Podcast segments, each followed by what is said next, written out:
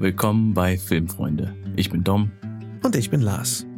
Wir feiern Filme, erforschen das Wie und Warum von Geschichten und präsentieren euch unsere eigenen Ideen für gute Figuren und Stories. Und auf dem Weg berieseln wir euch mit zahlreichen Filmtipps und Hintergrundwissen.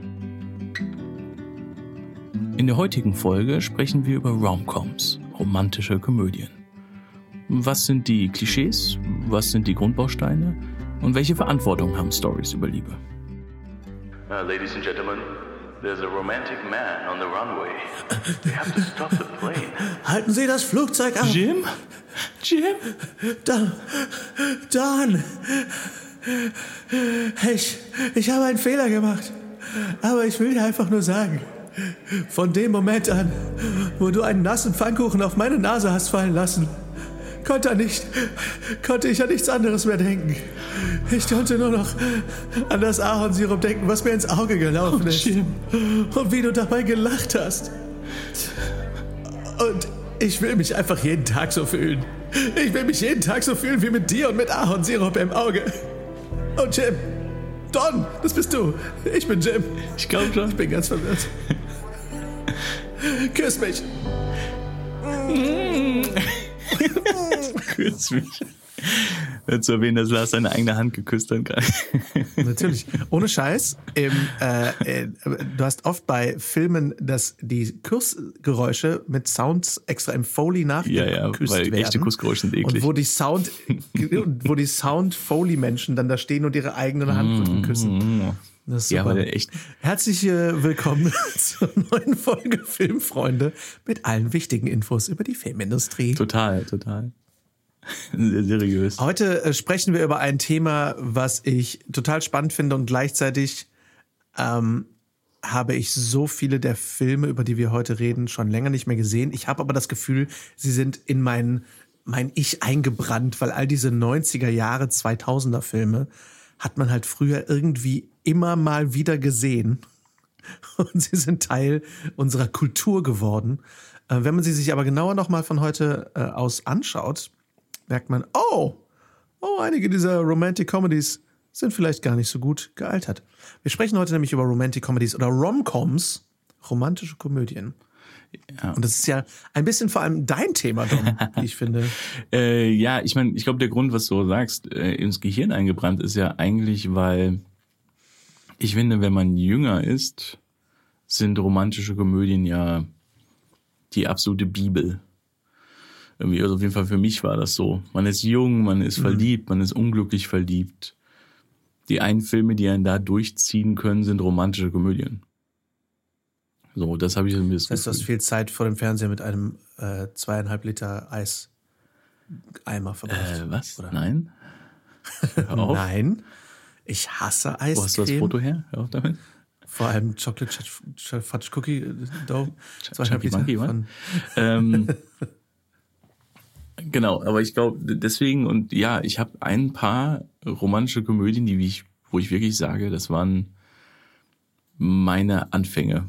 So, auf jeden Fall würde ich sagen. Also ähm, ich finde, man muss dann noch mal manchmal unterscheiden.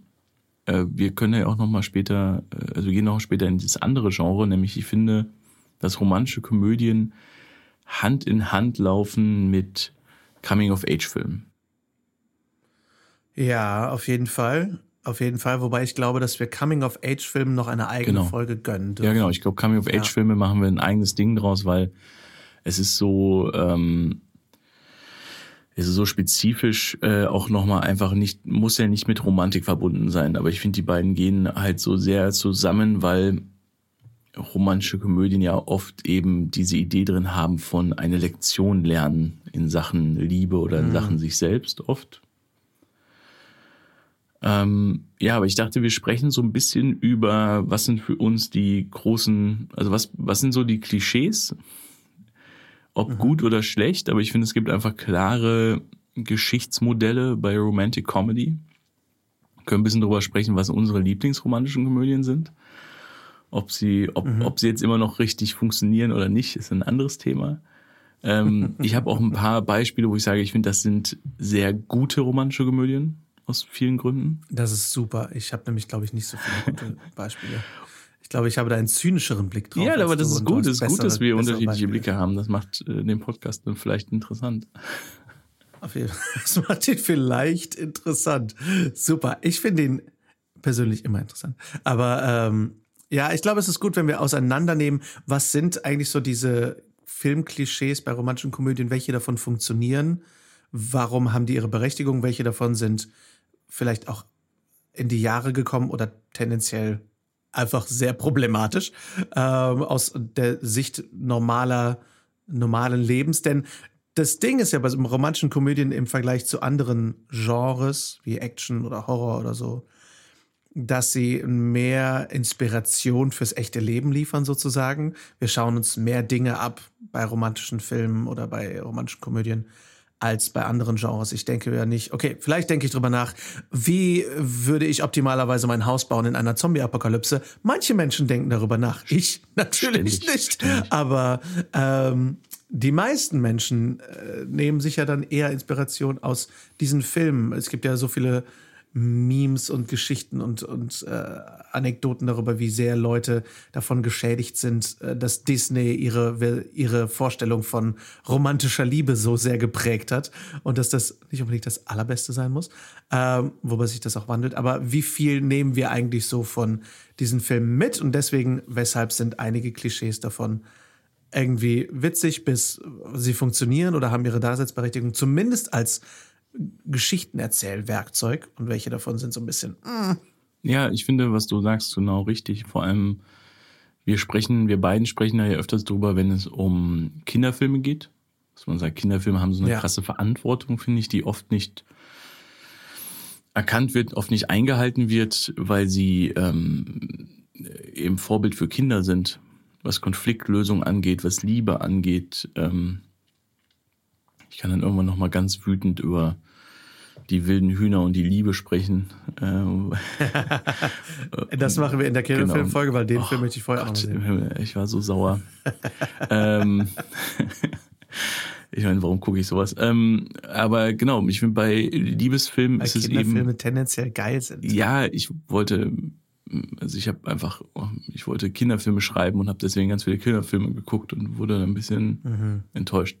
Ähm, genau, bei Liebesfilmen finde ich ist immer so, also wir nehmen jetzt mal Romantic Comedies, Liebesfilme, Romantic Comedies, ähm, ist es für mich immer, sie geben ein Vorbild, was ist wahre Liebe, ähm, äh, was ist eine gesunde Beziehung.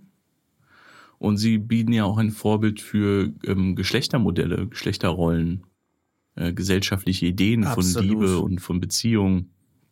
Und äh, wie gesagt, man muss es jetzt nicht mal alles so super ernst sehen, aber ich finde, da das Buch ja von, finde ich, reflektierten Menschen geschrieben werden sollte, sollten sie diese Verantwortung im Hinterkopf haben. Weil du kannst ja Figuren idiotisch erzählen, aber sie müssen dann mit einer moralischen Welt, finde ich, konfrontiert werden.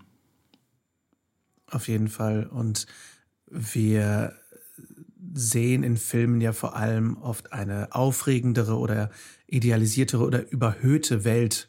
Und gerade Liebesvorstellungen oder was hat ein Partner, eine Partnerin zu erfüllen, äh, nehmen wir uns, glaube ich, bewusst oder unbewusst auf jeden Fall aus diesen Filmen irgendwo mit. Also ich habe das, ähm, da kommen wir auch, auch irgendwo zu diesem, eigentlich fast schon zum ersten Filmklischee. Ich habe das sehr viel in der Schauspielschule erlebt, als äh, ich dachte, dass einige meiner äh, Kommilitoninnen in, ständig in diese Falle getappt sind von, ach, ich habe diesen Typen, er ist eigentlich total nett, aber das wird nichts, weil er ist zu nett. Aber da ist dieses Arschloch, er ist so schlimm zu mir, er ist so böse und er ist so, er macht mich fertig. Aber ach, aber das muss die wahre Liebe sein, weil er ist schlecht zu mir. Und zwischendurch meldet er sich einfach nicht. Aber er ist so ein Bad Boy und das ist so cool. Und ich dachte die ganze Zeit, äh, ihr wollt die ganze Zeit nett behandelt werden, aber die Typen, die euch nett behandeln, sind euch zu langweilig. Hm. Und ähm, da komme ich auch zu einem X-Men äh, äh, weil wir können alles auf Comicfilme zurückführen. Ähm, wenn, ich glaube, es ist in X-Men Teil 2, äh, wo, äh, wo Jean Grey, Famke Janssen zu Hugh Jackman, zu Wolverine äh, sagt so, ähm, ja, es tut mir leid, aber ähm, ich, ich gehe nicht mit dem Bad Boy nach Hause, so, ich, man, man geht mit dem, mit dem guten Jungen nach Hause. So, der, der böse Junge ist nur aufregend, aber man geht mit dem guten Jungen nach Hause. Und Wolverine sagt äh, ganz nonchalant, äh, ich könnte, I could be the good guy. So. Und wie sehr er versucht dann der nette Junge zu sein, aber es geht nicht, weil er ist der Böse. Und ähm, das ist so, finde ich, das erste starke Filmklischee von gerade Romcoms aus den 90ern, aber ähm, es, es zieht sich durch bis hin zu Harry Potter mit Ron und Hermine. Feuer und Wasser nenne ich das jetzt Ja. mal. Er findet das gut, sie findet das alles blöd. Von der ersten Szene an finden sie sich total scheiße. Sie hassen alles aneinander, aber deswegen kommen sie am Ende zusammen. Ja, aber es ist halt mal der klassische, das ist der größte Bogen. Ne? Das ist einfach der größte Story Arc. Das ist natürlich immer das, was es spannend macht, dass man Figuren sehr weit voneinander entfernt. Ähm, aber genau, ich finde, daran liegt schon, ja, lass uns da reingehen, das erste große Problem. Es gibt so einen sehr schönen Film, der heißt, äh, also es gibt einen guten Roman mit einer schönen, finde ich, guten Verfilmung, heißt Perks of Being a Wallflower. Oh, ein fantastischer Ja, Coming-of-Age-Film. und der hat ähm, den wunderbaren Satz, ähm, We accept the love we think we deserve. Ja, was ich äh, super schön finde. Also wir akzeptieren die Liebe, die wir glauben, dass wir sie verdienen. Genau. Der Film heißt übrigens im Deutschen äh, Vielleicht lieber morgen. Ja, ist okay. Also Perks of Being a Wallflower ist schon auch ein harter, hart zu übersetzender Titel. Ähm, Ja. ähm, also Wallflower ist ein hart, hart, harter. Die, die Vorteile, ein Mauerblümchen zu sein. also, Klingt wie ein Spiegelartikel. Ähm, ja, Ja. ähm, aber genau, dann lass uns bei den Bad Boys bleiben oder Bad Girls, was auch immer es ist. Aber sind wir jetzt mal ehrlich, die meisten ähm, Filme funktionieren dann eher immer immer die Bad Boys. Ähm, und wir können da ewig drüber sprechen, wo das herkommt und so. Aber für mich ist das große Problem daran. Ähm, ich finde, das ist ein klassisches Klischee. Ein Arschloch verliebt sich und muss dann ein besserer Mensch werden, um das Mädchen zu kriegen. So. Ähm, wie gesagt, wird manchmal auch äh, mit Frauen gemacht, heutzutage, aber früher eher mit Männern. Ist sowas, wo ich sage, das ist okay für mich, aber ähm, das Problem ist, finde ich, wenn jemand mit so einem Film ein hundertprozentiges Happy End erzählen wollt. Und wenn die Reise der Figur nicht klar genug ist, weil ähm, so diese, äh, ich glaube, Nora Schirner sagt das bei Keinauhasen, ähm, er weiß ja noch nicht, dass ich die letzte Cola in der Wüste bin. Diese Idee von ähm, die, äh, die Liebe einer guten Frau kann auch den assigsten Typen umdrehen, ist so eine gefährliche Lektion, weil sie halt einfach zu, finde ich, Frauen sagt und jungen Mädchen halt sagt, ja, der Typ ist total der Assi und, äh, und schläft vielleicht auch mit anderen Frauen, hat dich betrogen, hat dich belogen und ignoriert dich, aber du musst ihn dann einfach nur noch stärker lieben. Und das ist so, wo ich sage, oh, das ist aber, das ist aber eine Scheißaussage. Also ähm, das ist sowas, wo ich sage, das, das sollte, glaube ich, nie, das ist, glaube ich, eine große Gefahr, die ich sehe, die man dann bei diesen Filmen, finde ich, wenn man sie schreiben möchte, so eine Storyline schreiben möchte, im Hinterkopf haben will. Also ich, ich habe mal, ich habe eine Idee so im Schreibtisch liegen, die so eine Figur hat. Ja, das erste Mal habe ich zwei Hauptfiguren genommen, weil ich finde eben auch, dass das sowas ist, wo ich sage, das möchte ich gar nicht 90 Minuten lang sehen, sondern ich habe dann eine negative und eine positive Figur, die beide sozusagen auf der Suche sind. Und bei der negativen Figur habe ich für mich auch ganz klar gesagt, die lernt ihre Lektion am Ende, aber deswegen kommt sie noch nicht mit der Frau zusammen, sondern ich setze Hoffnung darauf, dass wenn er so bleibt, es vielleicht eine Zukunft gibt. Aber ich finde, sobald das die Story ist und sobald du jemanden richtig kacke machst, ist das ja nicht mehr eine Romantic Comedy, sondern es ist ein Coming of Age. Und dann möchte ich sehen, wie dieser Mensch sich mit seinen eigenen Dämonen auseinandersetzt und wächst. Ja, ist so ein bisschen dann so eine Redemption Story. Genau, genau. Ne? Also jemand, der sich, der sich in irgendeiner Form so durchs Fegefeuer geht. Ich finde, also was mir da gerade direkt in den Kopf gekommen ist, für eine gute Entwicklung, was das angeht, ist äh, Constantine mit Keanu Reeves und Rachel Weisz. Mhm. Super Liebeskomödie. Wo er ein total totales, super Liebeskomödie. So leicht. Der Spaß für die ganze Familie. Ähm, da spielt er einen Dämonenjäger und sie spielt eine Polizistin und er ist das totale Arschloch. Und am Ende gibt es einen Moment, wo man denkt, küssen sich jetzt, aber, aber sie geht halt. Und man hat am Ende aber das Gefühl, okay, irgendwie respektieren sie sich jetzt. Und ich finde, gerade bei Liebeskomödien, es ist total wichtig, wenn eine der Figuren schwierig ist oder ein Arsch ist, muss mir A, glaubhaft erzählt werden, warum ist sie so?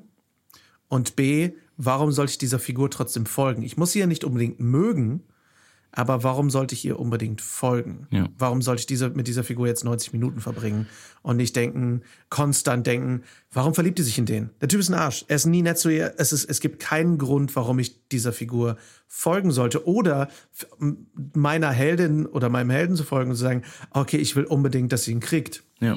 Aber das ist, ähm, was wir in der letzten Folge besprochen haben, ne? Dass man sagt, ähm, mhm. warum soll das so sein? Das ist zum Beispiel ähm, dann mal ein Beispiel auch aus unserer Jugend. Ähm, zehn Dinge, die, ich an dir hasse. Mhm. Ten Things I Hate About You. Basierend auf einem Shakespeare-Stück. Mhm. The Taming of the Shrew. Äh, sehr, sehr, sehr leicht basierend. Aber ich finde, da gibt zum Beispiel diese Storyline umgedreht ähm, sehr gut.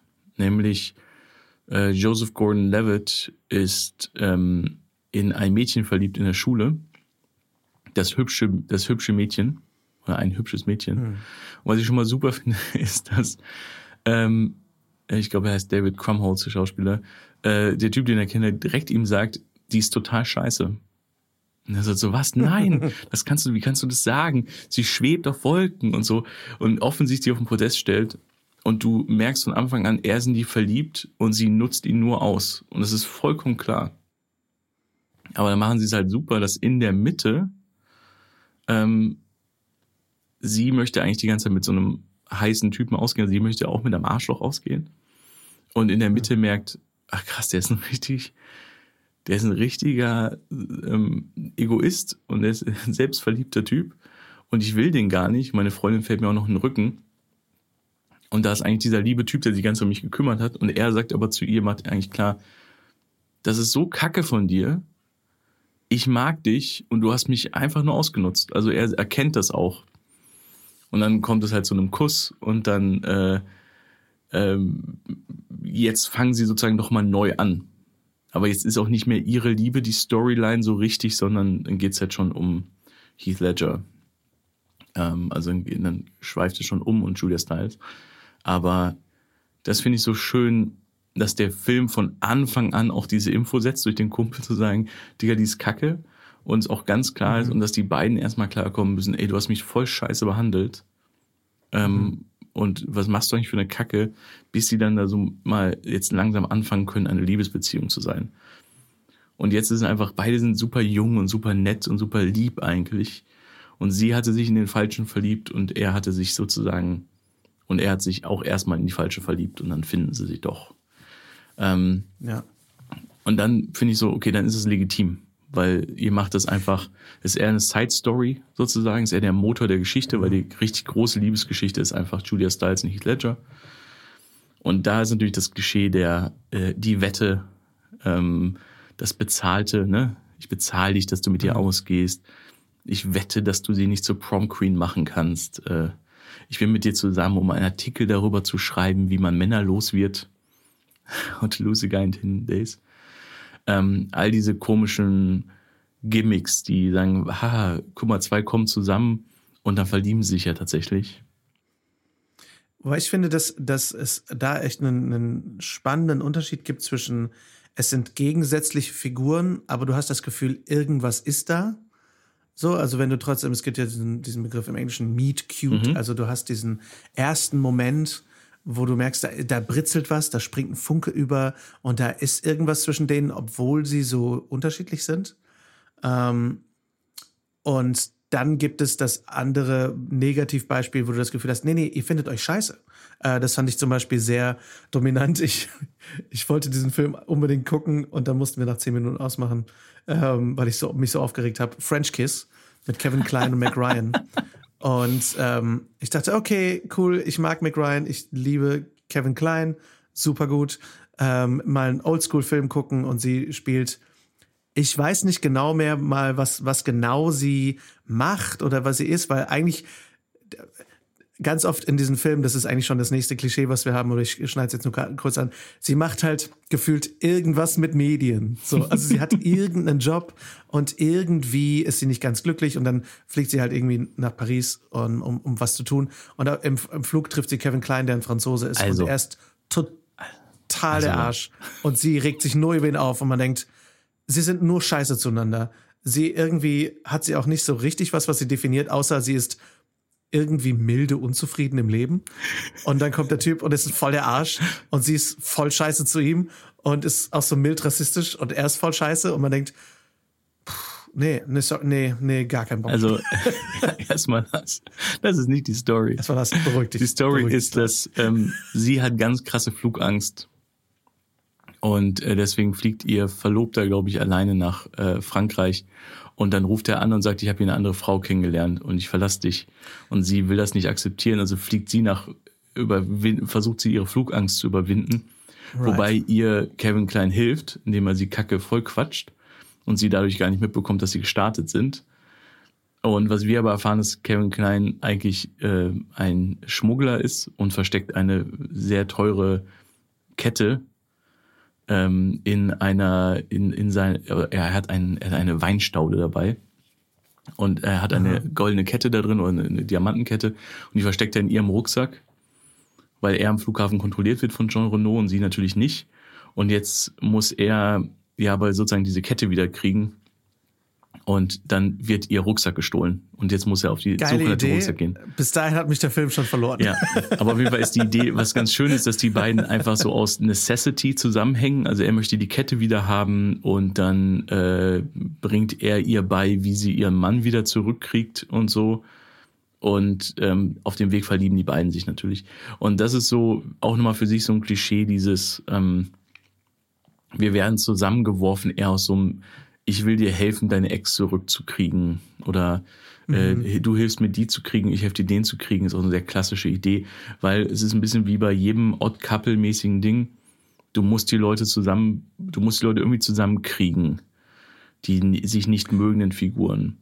Da, Das finde ich auch erstmal eine ziemlich geile Idee Mhm. immer. Ähm, zum Beispiel, ich glaube, selbst ist die Braut, heißt der Film auf Deutsch, äh, The Proposal mit, mit Ryan Reynolds und Sandra Ja. Bullock. Der Film insgesamt, ähm, äh, den habe ich nicht mehr so sehr im Kopf, aber ich fand die Grundidee damals cool. Sie ist irgendwie, sie ist, sie ist, glaube ich, Nachrichtensprecherin oder irgendwas, irgendwas mit Medien und er ist ihr Untergebener und sie behandelt ihn scheiße.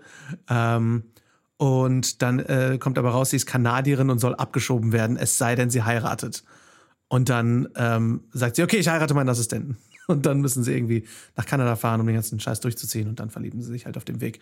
Aber so, ich sag mal so, auf, auf das Pärchen gedrückte Dinge wie auch eine Wette oder sowas, finde ich als, als Klischee funktioniert für mich, weil es ist ein äußerer Umstand, ähm, im Bestfall durch ihre eigenen Entscheidungen getrieben.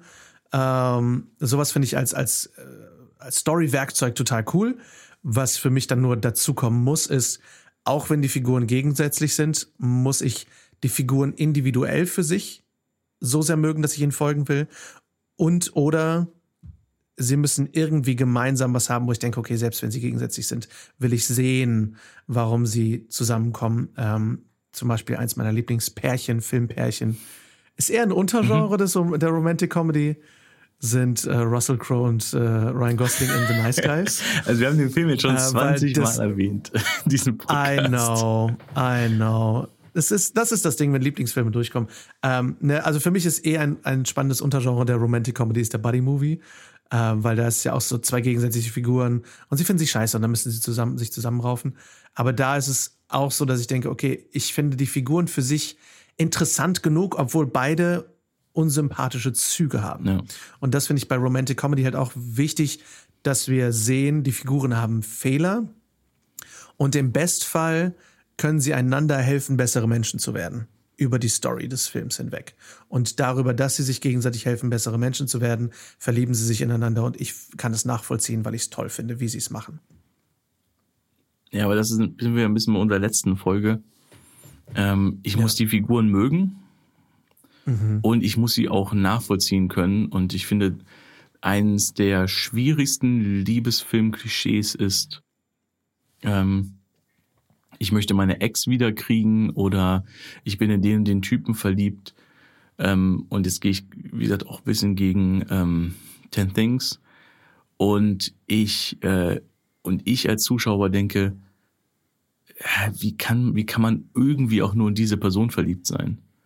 Ja, also, ja. Ähm, ja, ja. also entweder sozusagen das, der Ex oder die Ex-Beziehung oder was auch immer richtig scheiße ist. Oder zum Beispiel, das ist auch ein ganz klassisches Klischee von zwei Leute ähm, treffen aufeinander und eine von ihnen hat aber schon eine Beziehung. Und dieser Partner ja. ist dann immer natürlich der letzte Arsch. Der mhm. offensichtlich letzte Arsch, damit ich als Zuschauer natürlich mir wünsche, dass diese beiden zusammenkommen und sie diesen Typen verlässt. Was ich immer. Oder hm? die Figur ist, oder der andere Partner ist so cool und so nett, dass man denkt, auf keinen Fall verlässt du den. Ja, genau. Und das ist halt irgendwie auch eine sehr, sehr schwierige Mitte. Ne? So, ich finde so mhm. Wedding Singer, Adam Sandler, ist es so klar, ne, das ist ein Adam Sandler-Film. Aber ich finde gerade bei vielen Filmen, wo man sagt, der Typ ist so ein offensichtlicher Arsch. Was soll das? Das haben sie zum Beispiel, finde ich, sehr mhm. schlau gemacht. Also, weil, muss man sagen, Romantic Comedy, aber ähm, es gibt ja sozusagen, vor allem auch in Komödien, gibt es ja oft einen Romantic Comedy Plot, so, ne, der neben dem eigentlichen Film läuft. Und ähm, ich finde, eins der besten Beispiele ist bei, äh, also nein, besten Beispiele, bei Old School äh, machen sie das sehr, mhm. sehr gut, weil ähm, die Figuren sozusagen von Anfang an eigentlich merkt man, ja, ja, ne, also die die kennen sich schon von früher und da könnte man was sowas laufen. Und dann kommt, sind sie irgendwie zusammen auf dem Kindergeburtstag und sie hat ihren Freund dabei und der wirkt erstmal ganz normal, ist einfach ein netter Typ. Und dann sieht aber Luke Wilson, wie der sozusagen auf diesem Geburtstag so eine Kellnerin schon fast ein bisschen sexuell belästigt. So. Und Luke Wilson so, oh krass, und überlegt so irgendwie, ob er, ob er ihr was sagen soll so, ob er was sagen soll. Und wir sehen, wie der Typ zu seiner Freundin geht und sagt, das ist ein bisschen krass, ich habe gerade gesehen, wie Luke Wilson eine von den Kellnerinnen ziemlich bedrängt hat. So. Und das ist, finde ich, eine sehr clevere Art und Weise, weil du sagst, ich als Zuschauer weiß, das ist ein Arsch, aber mhm. sie weiß es nicht. Mhm. Ähm, und das finde ich ist eine sehr kluge Art und Weise, mit diesem Story, dieser Story-Idee umzugehen, dass der Zuschauer sagt, oh Gott, verlass den, weil der ist ein echter Penner. Aber mhm. wir wissen, dass der das gut genug faked, dass sie das nicht mitbekommen. Mhm. Und dadurch mache ich sie als Figur nicht dumm. Und da sind wir wieder ein bisschen ja. bei dem Thema, weil du musst dann immer die eine Figur dumm machen, dass du denkst, wieso bekommst du nicht mit, dass er ein richtiger Spinner war? Mhm. Das finde ich auch, das finde ich eine coole Lösung. In einem schrägen Film ja. ist das eine kluge Lösung. So.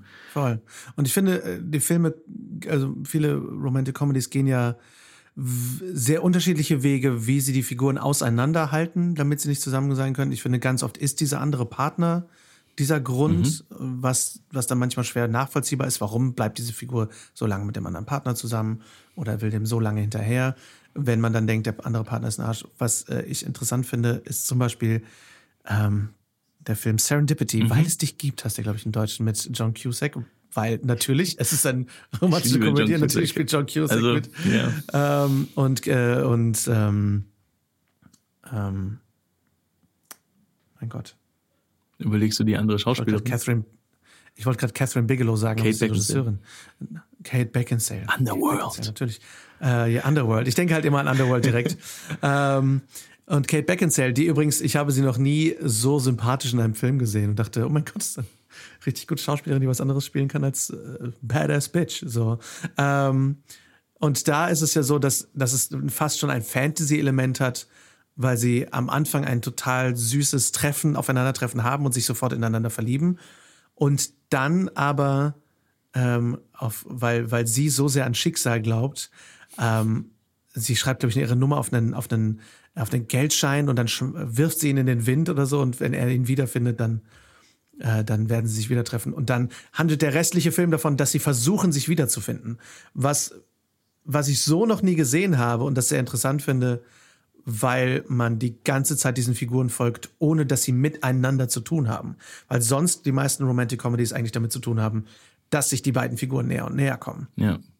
Und das fand ich auch sehr interessant. Aber es war für mich so das extremste Beispiel ever von wir halten die beiden Figuren auseinander, bis sie am Ende zusammen. Ja, das ist ja eigentlich das große Ding, ne? Wir alle wissen, wie die Geschichte ausgeht. Du musst die Reise dahin lustig machen, ne? Also, ja. ähm, ich gebe dir mal ein neueres Beispiel, wo ich sage, das ist, finde ich, einer der besten modernen Liebeskomödien, die ich lang gesehen habe. Longshot mit äh, Charlize Theron und Seth Rogen. Wow. Oh, wo sie die Präsidentschaftskandidatin Genau, spielt, weil ne? also sie ist die, glaube ich, ähm, äh, Vizepräsidentin. Ich glaube, sie ist Vice President und sie möchte President of the United States werden. Oder sie ist die Verteidigungsministerin, irgendwie sowas. Und Seth Rogen ist Journalist. Mhm. Und das Schöne ist, also was im Grunde passiert, ist, dass sie möchte Präsidentin werden und die beiden treffen aufeinander zufälligerweise und kennen sich noch irgendwie aus der Schulzeit oder nee, sie war seine Babysitterin. Sie ist ja auch ein bisschen älter. er. sie war seine. Babysitterin, er war schon damals natürlich in sie verliebt. Und sie lernen sich so kennen Okay. und sie mag seine Artikel, die recht radik radikal sind und ähm, jung geschrieben und engagiert ihn als ähm, Speechwriter. Und so fangen die an, halt Zeit zusammen zu verbringen. Und das Tolle finde ich, weil der Liebesfilm, wie jeder andere Film auch, braucht eine Mitte. Und in der Mitte muss es ja eigentlich anfangen, zu einem Bruch zu kommen. Ja, es braucht diesen Moment, wo die anfangen, sich zu streiten. Das Pärchen. Und ganz oft ist das natürlich, finde ich, ein großes Klischee. Nämlich so dieses, du hast mich angelogen, Sie den Haaren alles, was du machst, das war eine ja. Lüge.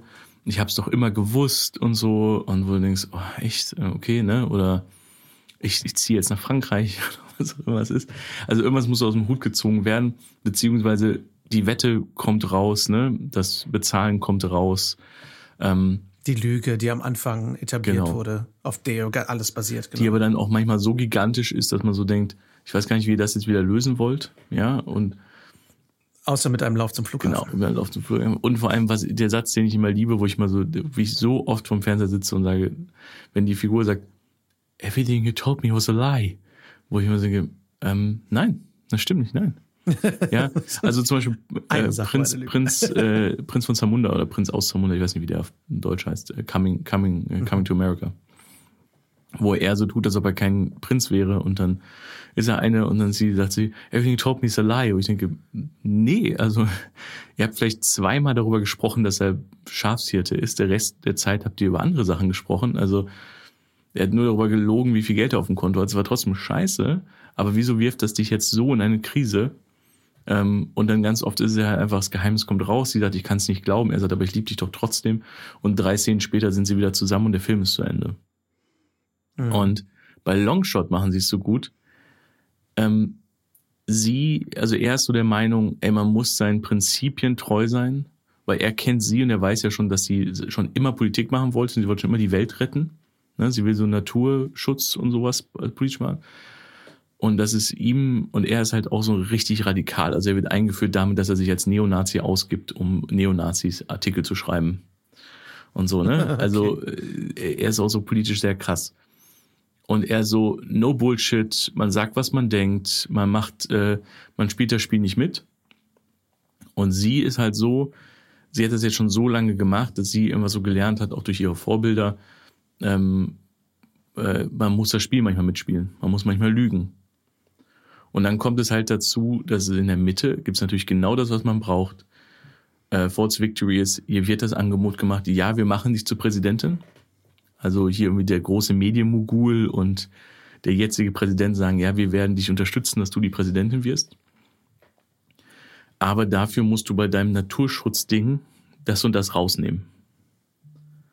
Und als Seth Rogen das erfährt, äh, ähm, dreht er natürlich total durch, dass sie ähm, dieses ganze Ding, was sie seit sie ein Kind ist eigentlich geplant hat, jetzt plötzlich kaputt macht. Und daraus entsteht der Streit. Und das finde ich so super. Der Streit entsteht wirklich aus ihren Glaubenssätzen, aus ihren POVs, wie sie die Welt sehen. Das ist der Streit zwischen den beiden.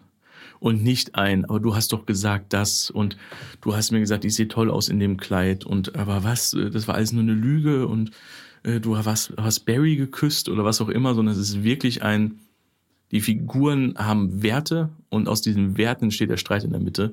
Und da war ich so begeistert von. Ich dachte, der Streit ist nicht mhm. irgendein Bullshit. So, und es ist wirklich eine coole Idee, wo der Streit daraus entsteht. Und auch. Das ist, finde ich, fast schon die einzige Möglichkeit, wie ein nachvollziehbarer Streit entstehen kann. Der, vor allem, das ist ein, den man glaubt. In jedem ne? anderen Film, also in jedem Coming of Age, in jedem äh, Drama, ist das der Ursprung eigentlich der, des Mittelstreites für mich. Dass wie Figuren ja, was du sagst, also ne, auch bei Buddy, ähm, auch bei Buddy-Filmen und sowas, ein Odd Couple, zwei Figuren mit unterschiedlichen Weltansichten, unterschiedlichen Einstellungen arbeiten zusammen und in der Mitte werden diese unterschiedlichen Einstellungen aufeinander knallen und sie müssen beide anfangen, sich dem anderen wirklich zu nähern damit sie perfekt als Team zusammenarbeiten können. Das ist eine ganz klassische Idee und das ist auch bei der romantischen Komödie eigentlich so. Aber, was du schon sagst, ist die Figur gut genug gezeichnet, dass aus ihrem Charakter raus hier ein Konflikt entstehen kann. Genau. Wenn nicht. Und es ist mehr als, als das nächste Klischee, was wir jetzt schon angeschnitten haben, nämlich schlechte Kommunikation. also wie viele dieser Konflikte sind so an den Haaren herbeigezogen, einfach nur, weil die Figuren nicht miteinander reden oder aneinander vorbeireden oder einfach Dinge voraussetzen, dass du einfach die, die, keine Ahnung, du hast die typische Situation, sie hört, wie er mit jemand anderem am Telefon redet. Ja, ja. Ähm, und dann ist es, nein, nein, ich liebe dich auch. Nein, natürlich würde ich alles für dich machen.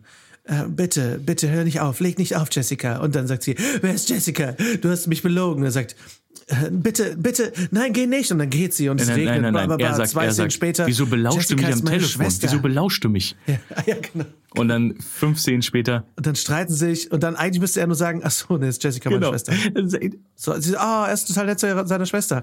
Problem gelöst. Du, du machst es als Problem Witz, ne? gelöst. Was glaubst du, wie oft ich deutsche Drehbücher lese mit genau so einem fucking Twist?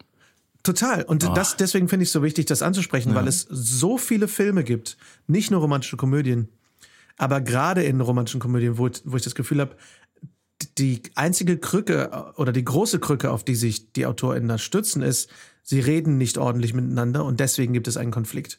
Das war zum Beispiel auch ein Riesending, das war jetzt, ist jetzt nicht klassisch Romantic Comedy, aber eine Serie, die ich damals viel geguckt habe, aus Gründen, war OC California. Und äh, die, die weibliche Hauptfigur war konstant scheiße zur männlichen Hauptfigur und fast immer, weil sie einfach nicht, weil sie die ganze Zeit irgendwelche Annahmen gemacht hat über, über ihn und nie mit ihm geredet hat. Ja, und dann einfach ganz oft gegangen ist. so, wo man denkt, ich gebe dir mein Lieblingsding, äh, erinnerst dich vielleicht noch dran.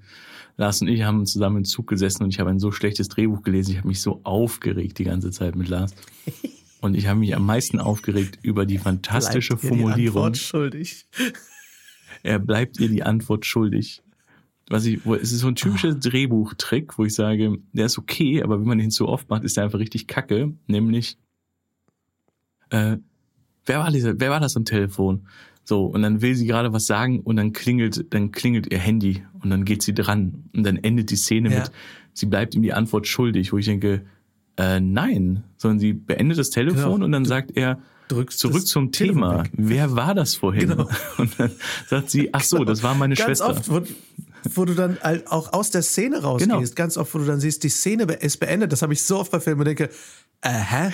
Der Konflikt war doch null ja, gelöst. Ähm, Warum ist die Szene vorbei, Leute? Das, okay. Was ist hier los? Ja, also, Voll viel. Es ist wirklich so, das, das ist immer ein komischer Trick, um die Szene zu beenden. Ja. Ein, ein, ein, Lieblings, ein Lieblingsbeispiel für mich, um es aber auf einen Comicfilm zurückzuführen. Natürlich. Ähm, der komplett darauf aufgehängt ist, ist Batman vs. Superman, Dawn of Ach, ja, Justice. ja, bitte. They're going to kill Martha. Why do you say that name? Why do you say that name? sagen- His mom is named Also Martha. Superman, Big Spoiler Alert. Superman und Batman kämpfen am Ende des Films gegeneinander. Es wird die ganze Zeit aufgebaut. Es wird die ganze Zeit gesagt, dass Batman sagt, oh, er hält sich für einen Gott. Äh, so, das geht so nicht. Und Superman ist Batman relativ egal. Und dann irgendwann stellt sich Batman ihm in den Weg und sie kämpfen. Und am Schluss hat Batman Superman fast besiegt und Superman sagt, sie bringen Martha um. Und zufälligerweise, zufälligerweise heißen Supermans Mutter und Batmans tote Mutter beide Martha. Und deswegen hält Batman inne. Und alles, alles an diesem Film hängt daran. Und man denkt, Jungs, ihr hättet auch vorher miteinander Okay, darf reden ich können. kurz zwei Sachen dazu sagen? Also erstmal, dieses Martha-Ding wurde ja auch im Internet zerrissen, ne? Aber wo ich auch so Ja, denke, voll. unter uns ist es, ich weiß nicht, vielleicht irre ich mich, aber ist nicht der auch der viel emotionalere Moment, dass alle sagen, Superman ist ein Alien. Ja, alle sagen, du bist ein Alien, auch ganz viel im Film. Ist es nicht viel emotionaler, wenn er am Boden liegt und Batman steht über ihm und er sagt zu ihm, they're gonna kill my mom? Ist das Ja. nicht sehr viel exakt emotionaler? Das, das wollte ich auch sagen. Ja, weil alles, was er sagen muss, ist, also Batman denkt ja die ganze Zeit, Superman ist böse und, äh, ne, und alles, was Superman erklären muss, ist, Alter, die bringen meine Mutter. Ja, und ist das nicht viel emotionaler? Und wer sagt denn bitte in einer Absolut. absoluten Notversion, als ob ich in einer absoluten Notversion sagen würde, Lars, sie werden Angelika umbringen. Und du würdest sagen, wen? Ach so, äh, meine Mama. Genau. Ach, deine Mama. Okay, ja, stimmt, stimmt. Ah, Angelika, ah, stimmt, stimmt, okay. stimmt. Ja, Ey, spannend. Meine Mutter heißt auch Angelika. wir sollen zusammenarbeiten. No Aber es ist way. genau die Szene, Oh, die du meinst. Batman steht auf dem Dach, Superman kommt dazu. Und alles, was Superman sagen müsste, ist, äh, ist äh, Lex Luthor hat meine Mutter äh, und zwingt mich gegen dich Ja. zu kämpfen. Äh, hilf mir, sie zu retten. Und, und, Ja, und richtig. wenn man sagt, ah, ah ja, okay. Aber, es dann, aber was er die ganze Oh, Zeit Lex sagt, Luthor, wie ist, perfide. Okay, lass mal this is not what you think. Just give me a moment. Listen to me. Wo ich immer denke, hörst du bitte auf? Den Anfangs, äh, Ja. sag, sprich weiter. sprich einfach weiter. Du bist Superman. Genau. Du kannst auch im Fliegen einfach um mich herumfliegen, kannst sagen, äh, bevor wir anfangen, ähm, Lex Luthor hat mich übrigens reingelegt. Richtig. Und das ist, das ist halt genau das, worauf eben dann auch so viele Filme und gerade dann eben Rom- Romantic Comedies basieren, dass du einfach denkst, sprecht bitte einmal miteinander und alle Konflikte des Films sind gelöst. Ich habe vor allem gerade, ich wirklich gestern so ein Drehbuch gelesen müssen, wo das Pärchen so assig miteinander kommuniziert und so von 0 auf 100 aggro miteinander ist. Es macht Mhm. so keinen Spaß zu lesen. Ich denke mir, wer will das gucken? Und Genau. ich denke mir die ganze Zeit, ähm, ah, okay, und ihr habt ein Kind zusammen? Seid ihr, also warum habt ihr ein Kind zusammen, wenn ihr nicht miteinander reden könnt? Was macht ihr denn für eine Ich finde, es kommt immer wieder zu dieser, ich finde gerade Romantic Comedies, die ja auch sehr oft auf Star Power setzen in der Besetzung, dass du halt denkst, Hauptsache die, die HauptdarstellerInnen sind halt sympathisch, aber die Figuren müssen so sein, zumindest so interessant sein, sage ich mal. Ähm, das ist so ein bisschen unser Firefly Community Ding, auf das wir zurückfallen. Wir müssen eigentlich mit diesen Figuren alles machen wollen. Ja. Also wir, das muss interessant, witzig, spannend, süß genug sein, dass ich den beiden beim Eisessen zugucken kann, anderthalb Stunden, einfach nur mit den beiden quatschen, beim zu, Quatschen zu gucken. Was ja auch eine, eine Prämisse ist, auf der eine meiner Lieblingsfilme basiert, äh, Lieblingsromantic-Comedies, oder ist eigentlich mehr ein romantischer Film, aber ist äh, die Before-Trilogie, Before Sunrise, Before, Sun, äh, Before Sun, Sunrise, Sunset und Midnight, ähm, mit Ethan Hawke und Julie Delpy was darauf basiert, dass zwei Leute sich treffen und die ganze Nacht durch Wien latschen und sich dabei verlieben. Und die quatschen die ganze Zeit. Und lustigerweise hat Ethan Hawke beim, beim Schreiben, die haben das zusammengeschrieben mit dem Regisseur Richard Linklater, hat beim Schreiben gesagt, Alter, interessiert das nicht keine Sau? Das interessiert doch keine Sau, dass wir durch Wien laufen und quatschen. Und der Regisseur meint halt, ja, aber die Leute, die das langweilig finden, sind mir egal Ja. Die müssen halt nicht ins Kino gehen. Und das finde ich eh einen sehr wichtigen Satz so, äh, für Filmemacher. Aber das fand ich halt sehr geil zu sagen, okay, das ist, das ist eigentlich ein wichtiger Grundstein, darauf muss jetzt nicht jeder Film basieren. Ein wichtiger Grundstein für Liebeskomödien ist, die beiden Figuren müssen so spannend, interessant, witzig, cool sein, dass ich denke, oh, die Figuren für sich einzeln sind schon, sind schon, sind schon cool. Aber wenn die zusammentreffen, oh meine Güte, das wird was. Geil. Total. So. Also ich finde, das ist ähm, diese Idee sowieso, dass äh, man äh, manchmal im Liebesfilm so hat, dass man sagt, okay, der Fokus liegt auf der einen Figur Und dann ist die andere ist eigentlich nur eine Fantasie. Ja, einfach nur eine Fantasiegestalt. Notting Hill. Hey, hey, hey, hey. nee, nicht hey, hey. She's wow, just a dude. girl. Ich hab, Sta- Standing in front of a guy, Oh, Mann. telling him that she loves him. Okay. oh man, ohne Scheiß. Wir haben ihn letztens nochmal geguckt. Julia Roberts sagt in der ersten Stunde ungefähr drei Sätze. Alles, was ihre Figur definiert über diesen Film ist, sie ist berühmt und sie ist sehr hübsch. Und sie ist mit einem Assi und Hugh sie ist mit Grant. einem Arschloch zusammen übrigens. Und, und sie ist mit einem Arschloch Sehr zusammen. viele Klischees und das auf ist die ganze Zeit, was man aber sehr lange nicht erfährt. Ja. Was man sehr lange nicht erfährt. Man erfährt die ganze Zeit nur, sie ist berühmt und sie ist hübsch. Sie ist berühmt und by the way, sie ist hübsch. Und sie sagt die ganze Zeit nichts. Und Hugh Grant ist Hugh Grant's Hugh Grant. und so. Und Hugh Grant's Hugh Grant. Er spielt das so super. Aber alles, was sie macht, ist, sie steht da und sie sagt kaum was. Und du denkst, sie hat keinerlei definierende Charaktereigenschaften. äh, sie ist sie hübsch und sie ist Sie berühmt. verliebt sich in ihn, weil er sie normal behandelt. Das ist so Genau. auch, äh, das ist auch ein bisschen schade eigentlich. Ne? Was er auch nicht tut. Also er behandelt sie in Anführungszeichen normal, aber trotzdem ist er ja plötzlich total anders. Also er ist ja trotzdem die ganze Zeit super nervös, weil sie berühmt ist. Also zur Verteidigung von Notting Hill, ich finde auch diese Hauptstory, das Schre- Schreckende ist bei Notting Hill, die Hauptstory ist eigentlich das Schlechteste. Das, eine der schönsten Sachen bei Notting Hill ist die Beziehung zwischen ähm, der Frau im Rollstuhl und ihrem Mann, die besten Freunde von, von Hugh Grant. Das ist super schön. Ähm, äh, Res Evans als äh, sein assiger Mitbewohner ist fantastisch. Der Mayonnaise ist, er es wäre Joghurt. Und es gibt eine fantastische Kamerafahrt, die den Verlauf von einigen Monaten erzählen soll. Auf jeden Fall. ähm, wenn er über den Markt äh, geht und fängt an zu When und so. Gone drunter, ne? Äh, fantastisch. So. Auf jeden Fall. Ähm, aber ja, die Hauptstory ist leider eigentlich nicht so gut. Aber äh, ja, ich sehe es sehr ein, was du sagst.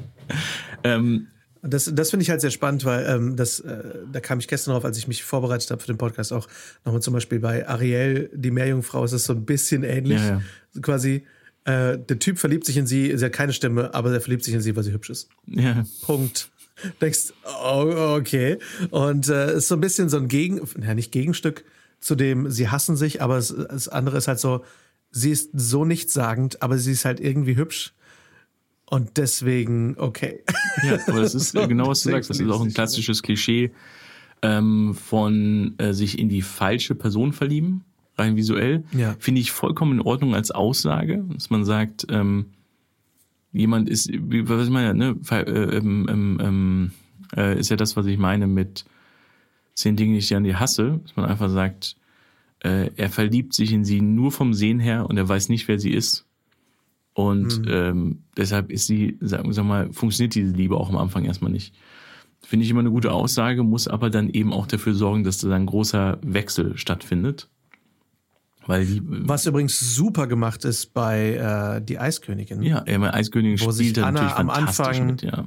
Anfang in, in Hans verliebt und sie, sie, sie äh, singen zusammen und äh, quasi einer der ersten Songs des Films ist einfach nur Liebessong, geil, lasst heiraten und er, er, er, er macht den Heiratsantrag irgendwie in der dritten Szene des Films und sie sagt, ja klar, cool. Und alle sagen, äh, du kennst den doch überhaupt Genau. nicht. Und Spoiler, ich hoffe, ihr habt diesen Film gesehen, weil bitte, es ist die Eiskönigin. Ähm, der Film ist fantastisch. Äh, und der ist der Bösewicht des Films. Und man denkt, oh, was für eine fantastische Message für einen Liebesfilm für Kinder. Ja. Ähm, so, don't judge a book by, also by its cover. ja, was ja so, auch die Aussage also bitte- in allem ist, ne? Voll. Und das fand ich so fantastisch gemacht in einem Genre, nämlich zu diesem Der, der, der Animationsfilm, Kuss, der Kinderfilm. Kuss der Ding. wahren Liebe ist nicht, oder der Moment der wahren Liebe ist nicht zwischen ihr und Hans, sondern zwischen den beiden Schwestern. Genau. Das hat mich so Ja, umgehauen, als ich den gut. Film das erste Mal gesehen habe. Dachte, großartig. Und das, das ähm, finde ich, finde ich halt super, ist eben, was, was ist die Message dahinter, die wir halt auch erzählen wollen bei all dem. Okay, darf ich dann Äh, noch, und die Message- noch ein gutes Beispiel anbieten? Ein gutes. Anti-Beispiel, was ich, wo ich immer noch begeistert bin. Ich habe den im Kino gesehen mit Matze damals in, ähm, in Köln, im Metropolis und war so, ich gedacht habe, boah, wenn ich immer mal so einen Film mache, dann habe ich es geschafft, dann kann ich mich ausruhen. Und das ist Mhm. 500 Days of Summer. Oh, Weil Ja. 500 Days of Summer ist so fantastisch, weil er ähm, den habe ich auch noch auf meiner Liste, ja. Ja, weil er am Anfang einfach ganz klar So gesagt wird, dies ist kein This Liebesfilm. is a story of boy meets girl, but it is not a love story. Ja, das ist direkt von Anfang gesagt, das ist übrigens keine Liebesgeschichte. Und uns dann ganz klar erklärt, äh, sie hat Bindungsängste und er hat eine vollkommen fa falsche Idee von Romantik. Und Ja. dann sieht er sie bei der Arbeit, er verliebt sich in sie und sie sendet ihm die ganze Zeit Signale. Sie sagt ihm, ich glaube nicht an die wahre Liebe, ich möchte keine Beziehung. Und er versucht es die ganze Zeit zu forcieren. Ähm, und es wird so gut erzählt, dass wir so sehr uns für ihn wünschen, aber auch mit ihm irgendwann akzeptieren müssen, dass man halt Liebe nicht auf diese Art und Weise forcieren kann. Und was ich fantastisch finde, und das einfach die ganze Aussage des Films eigentlich ist, sie ist nicht die richtige für dich. Und das ist auch okay. Und lass es los. Und das ist eigentlich das Schöne. Und äh, Super. eben gut. seine, seine kleine Schwester, äh, die, ich liebe es, dass seine kleine Schwester, äh, Chloe Moritz, dass sie seine Mentorfigur ist, finde ich einfach göttlich. Großartig. So, weil er hat einfach so Kumpels, die nur Mist erzählen und er hat einfach seine kleine Schwester, die einfach überklug ist und die einfach zu ihm sagt, nur weil ihr beiden die gleichen nerdige Scheiße mögt, heißt das nicht, dass ihr, ähm, dass, dass ihr das perfekte Paar seid. So, Was finde ich zu zwei Dingen führt, die ich super wichtig finde. Das eine ist, was dieser Film halt perfekt erzählt. Ihr seid nicht füreinander bestimmt, nur weil ihr dieselbe fucking Musik ja, mögt. der High Fidelity So, Satz, ja. worauf, Mhm. worauf, worauf Leute ja viel so abgehen, so, ah, du magst auch das? Ah, super. Und es gibt schon Leute in meinem Umfeld von damals oder heute, die solche Sachen schon durchaus mal gesagt haben, wo ich denke, Alter, nur, nur, nur weil euer Musikgeschmack der gleiche ist, heißt das nicht, dass ihr, dass ihr füreinander geschaffen seid.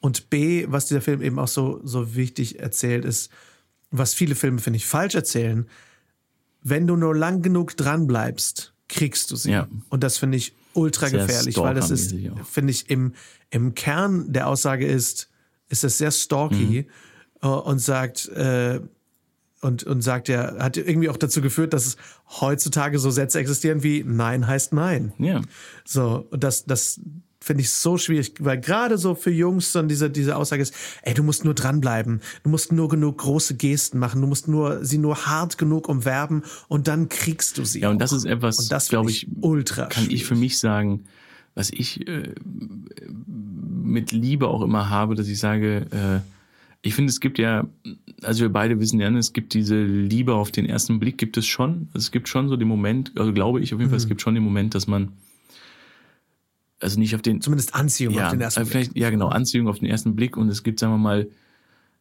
Liebe nach dem ersten Gespräch vielleicht, gibt es vielleicht sowas in der Art. Und es gibt natürlich aber auch, äh, auch öfters mal realistischer, eine Liebe, die über einen etwas längeren Weg entsteht. So. Ja. Ähm, Voll. aber ich habe so oft in meinem Leben das Gefühl gehabt, dass man sagt, ich bin davon überzeugt, dass ich in diese Frau verliebt bin oder in dieses Mädchen verliebt bin. Und immer festgestellt habe, ich rede mir das nur ein. Ähm, Same und wenn es dann mal wirklich zu jemandem kam, in dem man verliebt war, also wo es echt war, von beiden Seiten, es sich so anders anfühlt und so klar eigentlich ist, was da passiert gerade. Und diese Relation dafür sorgt, dass man einfach irgendwie, nachdem man einmal so richtige Liebe erlebt hat, einfach sagt, jetzt merke ich, dass das ein ganz andere Zeug ist als Bullshit gewesen. Voll. Und das ist, finde ich, auch das, weshalb es mir so wichtig ist, über all diese Klischees zu sprechen. Ich habe mir das damals so zu Herzen genommen, dieses ganze, du musst nur lange noch dranbleiben. Du musst nur hart genug irgendwie drum werben, wenn ich dann unglücklich verliebt war und jemandem hinterhergerannt Ja. bin, wo ich dachte, aber ich, aber ich bin doch gerade in diesem Zusammenhang mit, sie steht nur auf Arschlöcher. Ich bin doch nett, ich bin doch derjenige, dem sie zuhört. Was ist, was ist denn hier das Problem? So aber dann einfach zu merken, wenn man wirklich verliebt ist und es eben einfach beid, beiderseitig ist, dann gehen die Dinge ganz leicht.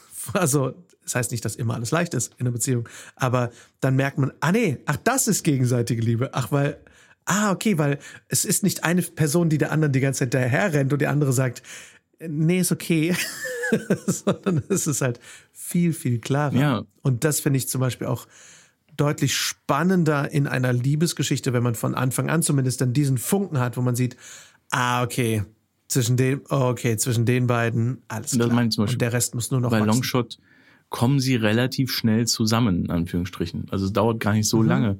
Und der Streit hat nichts mit der Liebe als solches zu tun. Ähm, und das finde ich zum Beispiel macht es so gut. Ähm, anderes mhm. Beispiel mit Spoiler, ich was ziemlich Großes, aber es ist auch schon so lange her, dass ich sage, ich darf das spoilern, meiner Meinung nach. Wenn Sie das nicht hören wollen, skippen Sie vielleicht eine Minute, meine lieben Damen und Herren. Ähm, ist ähm, alle dazwischen und außerhalb, wie Herr Böhmermann so schön sagt. Ähm, ist äh, das äh, Staffelfinale von Scrubs oder kurz vom Staffelfinale von Scrubs ist ja, ähm. Scrubs hat genauso wie äh, Friends und wie alle anderen Serien auch diese klassische Idee von einem Pärchen, wo wir alle wissen, die kommen irgendwann zusammen oder die mhm. mit der wieder zusammenkommen. Und das ist halt JD und Elliot. Und die kommen innerhalb dieser Serie ein paar Mal zusammen und sind wieder auseinander und Streit und hier und da, ganz klassisch. Und dann in der siebten Staffel, die ich jetzt mal letzte bezeichne, ähm, ist es so schön, dass es irgendwann eine Folge gibt, wo die beiden einfach ständig miteinander rumhängen. Das sind einfach so wieder beste Freunde und treffen auf äh, Dr. Kelso und Dr. Kelso sagt einfach, ich bin sehr froh, dass die beiden wieder zusammen sind. Ich fand, sie waren immer ein schönes Paar. Und plötzlich gucken die beiden sich an und dann machen sie es so, dass die so in so einem schwarzen Raum stehen plötzlich. Und weil sie plötzlich so dieses Gespräch haben, so dieses, siehst du mich noch so, mhm. siehst du mich noch so? Aber wir sind so oft kaputt gegangen und dann sagt so JD so schön, ja, und dann einer von uns nimmt einen Job an in Paris und der andere rast hinterher zum Flughafen und so.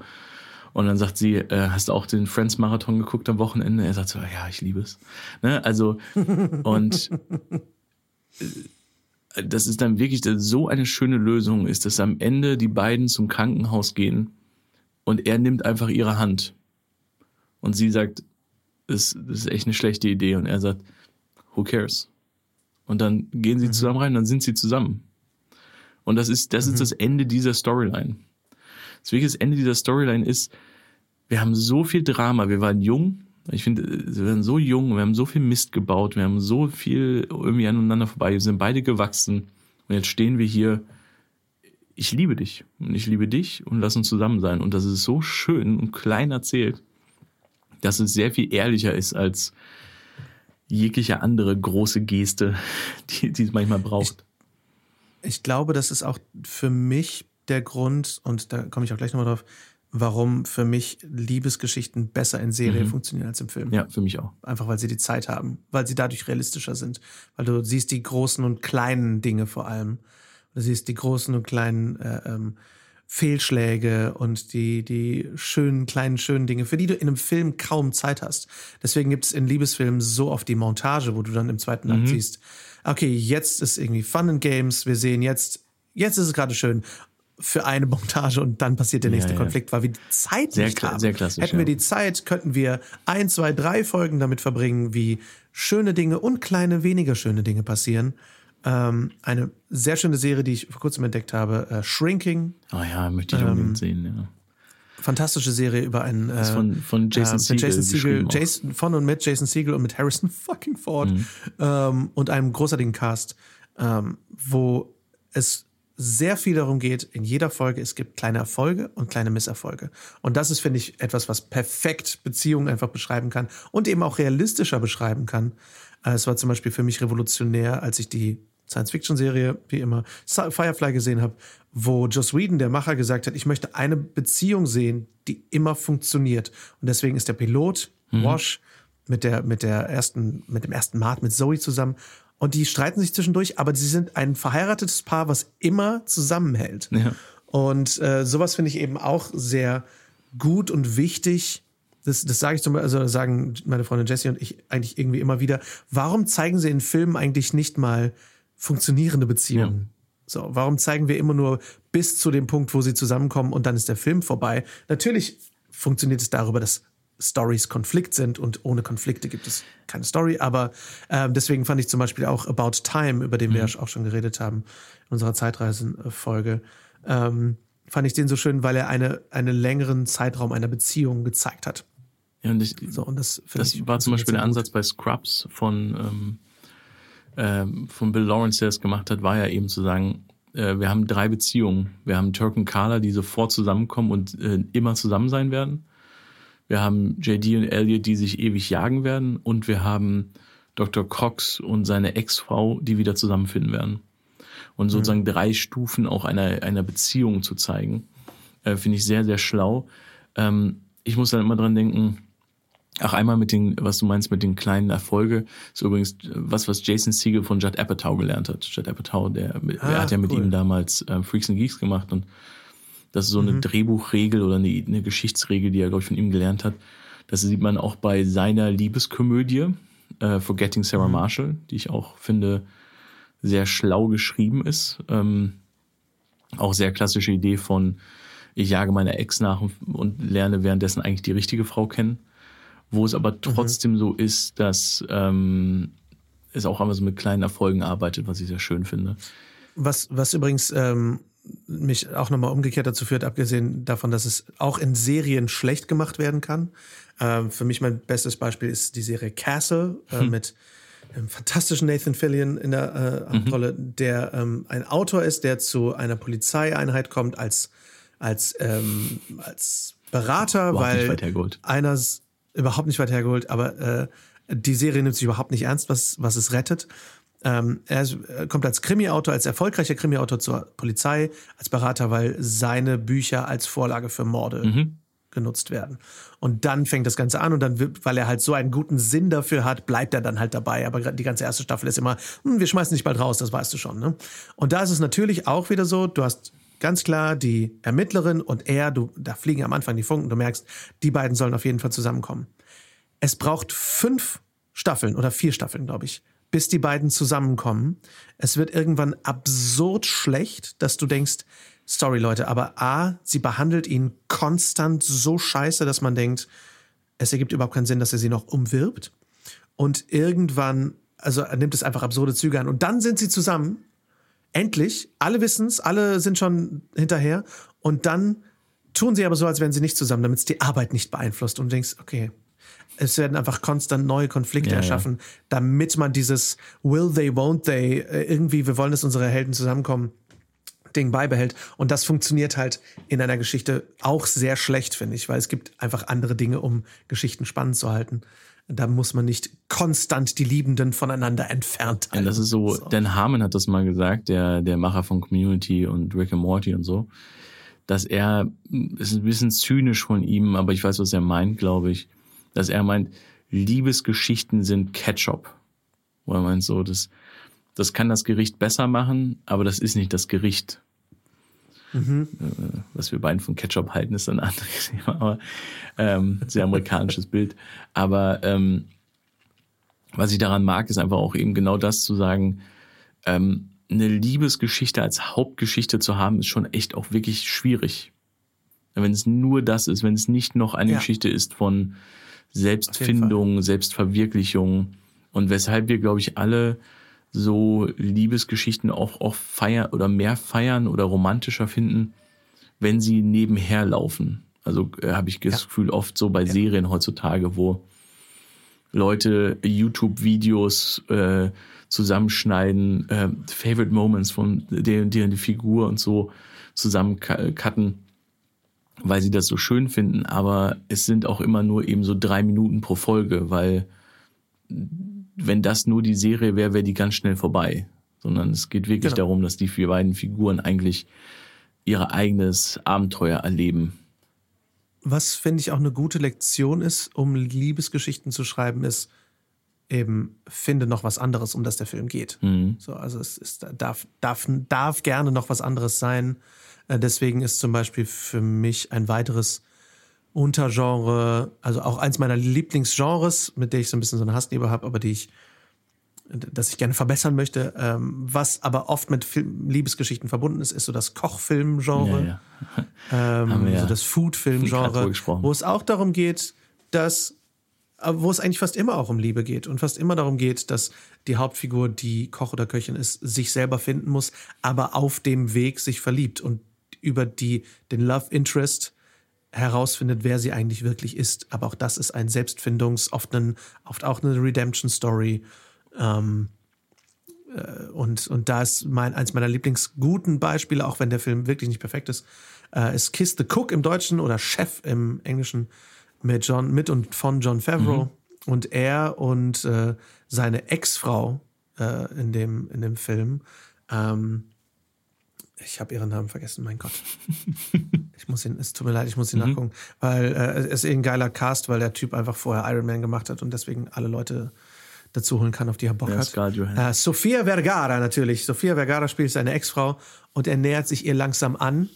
Man merkt, irgendwas hat zwischen den beiden nicht funktioniert. Er will sich um seinen Sohn kümmern, kümmert sich aber nicht ordentlich und dann lernt er während des Films sich besser um seinen Sohn zu kümmern, lernt wieder zu lieben, was er tut und seine Ex-Frau ist die ganze Zeit nett zu ihm und man denkt die ganze Zeit, Alter, warum seid ihr eigentlich nicht mehr zusammen? Mhm.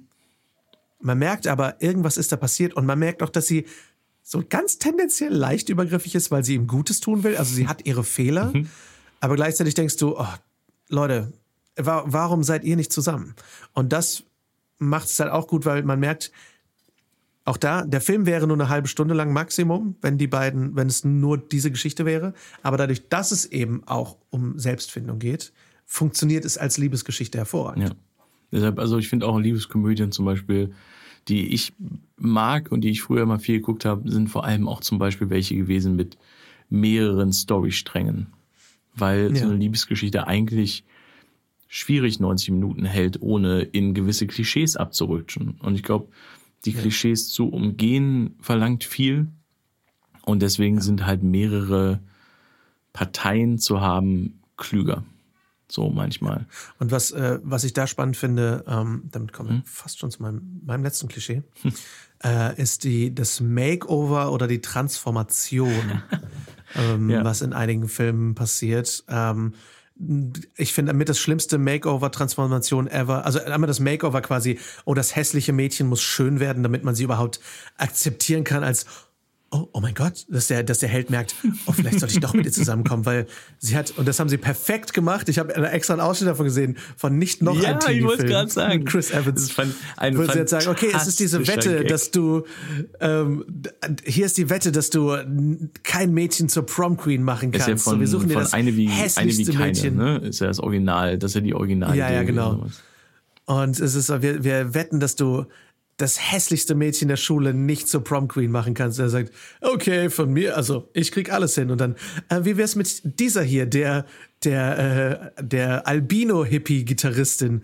Ach, easy, die, die, die hat auf jeden Fall ihre Qualitäten. Ja. Was ist mit diesen zusammengewachsenen Zwillingen? Ja, auch kein Problem. Äh, hier, diese, Glöckner diese Notre äh, Frau mit Buckel, ja. Glöckner von Notre, Notre Dame. Ja, nee, die ist total gut. Und dann, aber was ist mit ich sage jetzt mal Becky und dann kommt dieses super hübsche Mädchen da hoch und er sagt, oh mein Gott, nein, seht ihr nicht? Sie hat eine Brille auf und einen Pferdeschwanz. Ja, sie, sie, sie, hat Farbe auf, ihrer Latzhose. auf ihrer Latzhose. Das ist ein Supermodel-Gefühl. Supermodel, wo man denkt, perfekt, perfekt ja, auf den Punkt perfekt, gebracht. Ja. Man denkt, äh, es ist furchtbar als Message auch da, dass irgendwer, vor allem auch da wieder die Frauenfiguren, sich sexier gestalten müssen, sich irgendwie konformer gestalten müssen, damit die männliche Figur sie in irgendeiner Form als akzeptabel oder, oder irgendwie begehrenswert Das ist zum Beispiel, finde ich, einer der traurigsten Momente bei The Breakfast Club. Ich finde, der Breakfast Club ist einer ja. der wirklich ein Hammerfilm. Also funktioniert immer noch sehr viel emotional, sehr viele tolle Sachen drin. Aber eine der schlimmsten Sachen, finde ich, ist, dass das, dass das sozusagen ähm, das wirsche Mädchen, das das verrückte Mädchen mhm. am Ende einfach nur ein Makeover bekommt. Und ich denke so, oh ja. nein, bitte nicht. So, warum darf ja. sie denn nicht ihre Haare im Gesicht haben? Muss sie denn wirklich so? Das finde ich sehr schade. Oder auch ein super schlimmes Beispiel ist, finde ich, Grease. Sandy in Grease. Ja. Die haben Schluss mhm. einfach, okay, jetzt bin ich ein böses Mädchen.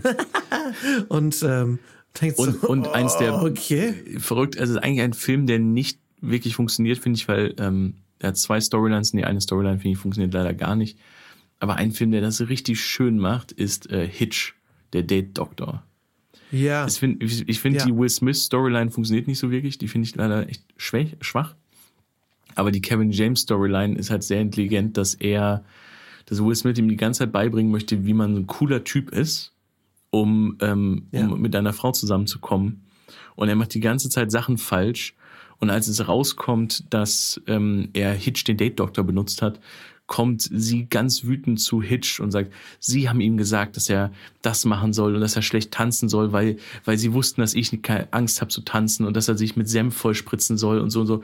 Und Will Smith ja aber sagen muss, nee, das war alles er. Und sie hat sich halt er, er, er hat, sie hat sich in all diese Sachen von Kevin James verliebt, die Kevin James sind und nicht die Hitch ihm beigebracht hat. Und das finde ich eine super schöne Idee. Also das fand ich eine super, super Das ist ja auch, schöne dass sie am. Ende bescheuert zusammentanzen. Genau, also das finde ich eine der Dass es am Ende schönsten. nicht darum geht, dass alle cool sind, Genau. sondern dass sie bescheuert eine sind. der schönsten Ideen. Ich finde die Will Smith Storyline ist kacke, die funktioniert nicht, finde ich. Aber diese Storyline finde ich super. Und da ist zum Beispiel auch wieder ein Moment, wo nicht ordentlich kommuniziert wird, weil sie irgendwas über ihn rausfindet und ihn sofort damit konfrontiert, Ja, ja. statt zu fragen. Ja, aber das ist ja, So. genau, das, das, das ist auf jeden Fall. Also mein Und, und Kommunikation ist immer auch wieder so ein Thema. Äh, wenn Figuren perfekt kommunizieren könnten, gäbe es kaum einen Film. Aber Auf jeden ähm, Fall, auch da auf jeden ist einfach Fall. eine Hand, Handwerkssache, wo ich sage, ähm, ich habe ich hab immer diesen Witz gerade bei deutschen Büchern so oft meinen Klienten, dass wie oft Figuren sagen müssen, Tanja, ich, Punkt, Punkt, Punkt.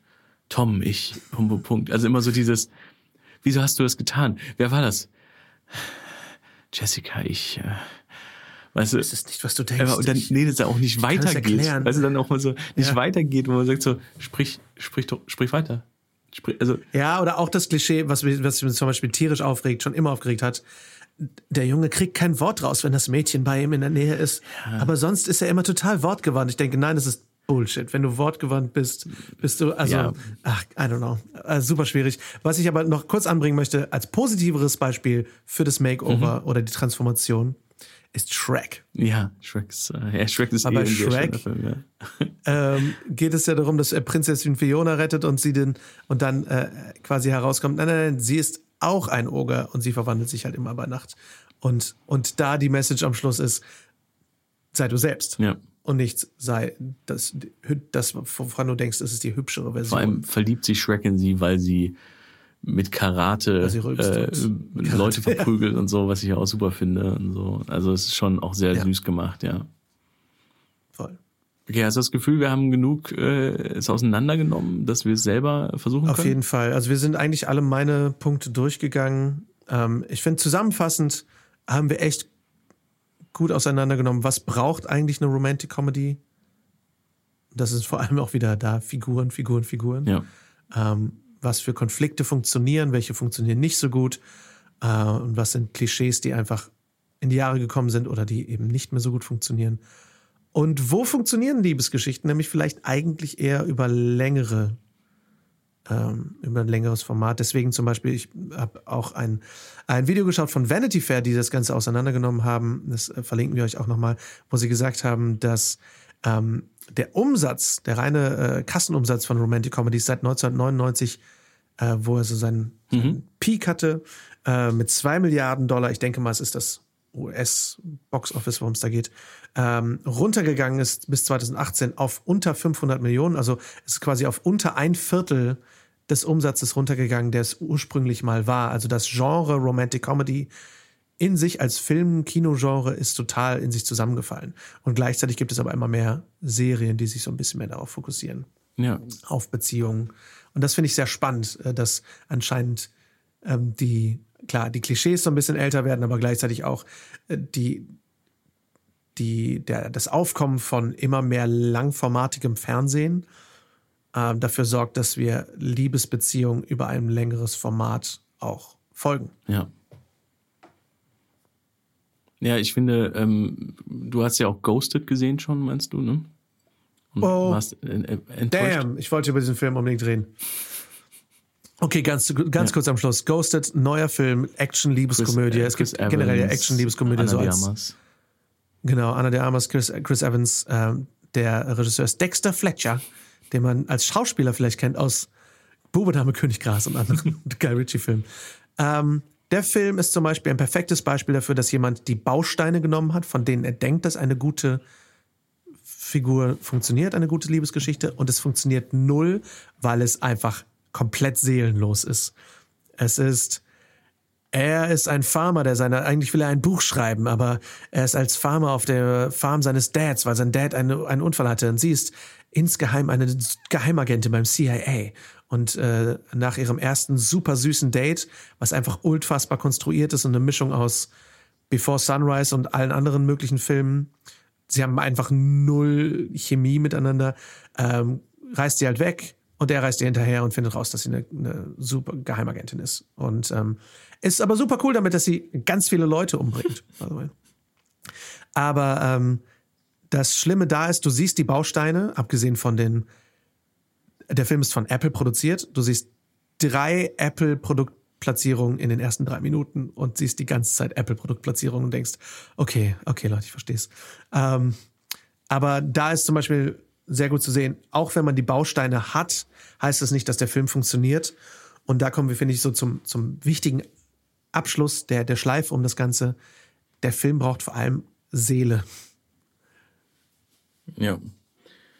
Also ich finde, ähm, man merkt das immer, wenn so Geschichten, wenn die Figuren wirklich äh, echt sind und ich mir wirklich was für sie wünsche oder was du sagst, wenn jemand einfach nur die Bausteine nimmt und sagt, so funktionieren doch Liebesfilme, oder? Deswegen glaube ich jetzt auch, äh, wenn wir dann nächste Woche unsere Idee pitchen, so wir können wir können so Rahmen pitchen und wir können versuchen Figuren zu erzählen uns gegenseitig, die wir lieben.